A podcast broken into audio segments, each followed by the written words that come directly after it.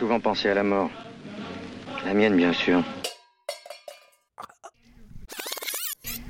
Maëlle, comment est-ce que vous vous imaginez le jour de vos funérailles? Alors c'est amusant que vous me posiez la question parce que euh, j'ai toujours imaginé le jour de mes funérailles et celui des gens que j'aime. Je me suis toujours préparée à leur mort et je l'ai toujours fait en en parlant directement avec eux, en chopant à chaque fois euh, en l'air une phrase et en leur disant bah voilà ça je le dirai euh, à tes funérailles, ça je l'introduirai dans ton discours, ça ce sera ton épitaphe. Et c'est vrai que ça m'a toujours amusé d'y réfléchir. J'ai toujours voulu ça comme quelque chose de joyeux, des retrouvailles. Et je me souviens que le dernier enterrement euh, auquel j'ai été, c'était l'enterrement d'une tante que j'adorais. Euh, J'ai revu tous les cousins, les cousines, euh, les amis. on s'est remémoré des choses. Et puis à la fin, j'ai une vieille tante qui a dit Mais elle est où Marie? Marie, c'est celle qui venait d'être enterrée. Elle est où Marie euh, que je l'embrasse?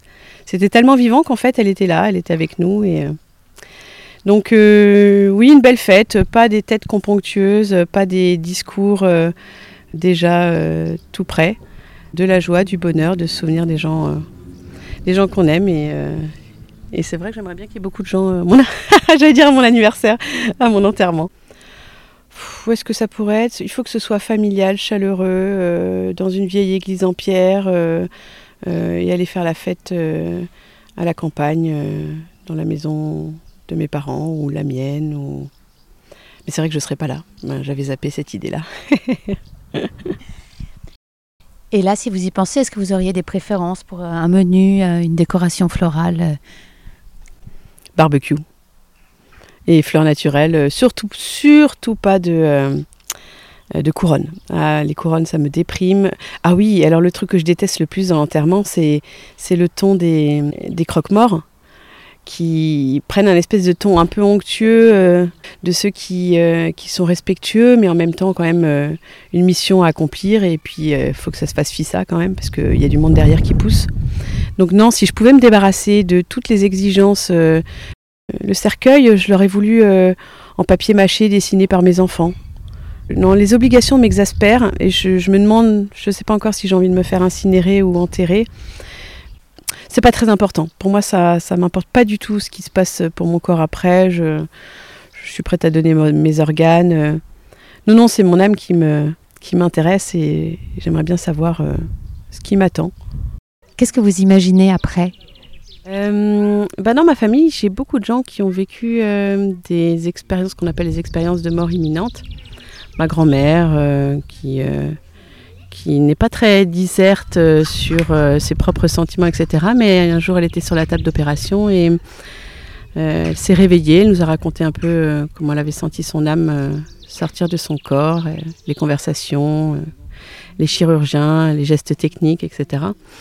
Et elle nous a juste dit si c'est ça la mort, j'y retourne en courant. Et moi, ça m'a mis vraiment en confiance. Elle nous a dit qu'elle avait ressenti la- l'amour parfait et la connaissance euh, immédiate. C'est-à-dire que toutes les questions qu'elle se posait euh, dans la vie depuis longtemps, euh, elle avait immédiatement la réponse. Évidemment, elle avait tout oublié en se réveillant. Ça m'a donné beaucoup d'espoir pour, pour la suite. Donc je, m'imagine autre chose, certes, dans l'amour, le partage. Dieu, je ne sais pas euh, quel concept de Dieu je peux voir, mais euh, je pense que oui, tant qu'il y a de l'amour, ça me va. J'aimerais pas euh, devoir étudier des textes liturgiques euh, après ma mort. Je pense que ça m'emmerderait un peu. L'enfer, je l'imagine. euh, je pense qu'on y passera tous. On revivra peut-être tout ce qu'on a pu euh, faire ressentir de, de terrible aux gens. Et on le ressentira peut-être dans notre chair. Je pense que pour moi, c'est ça l'enfer.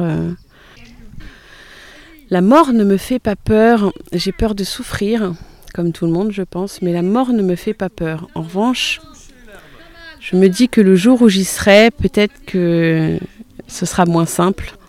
Je pense pas qu'on ait de certitude. J'ai une forme de- d'espoir euh, sur, euh, sur la possibilité d'un autre monde, mais j'aimerais pas trop que ce soit trop gnangnan.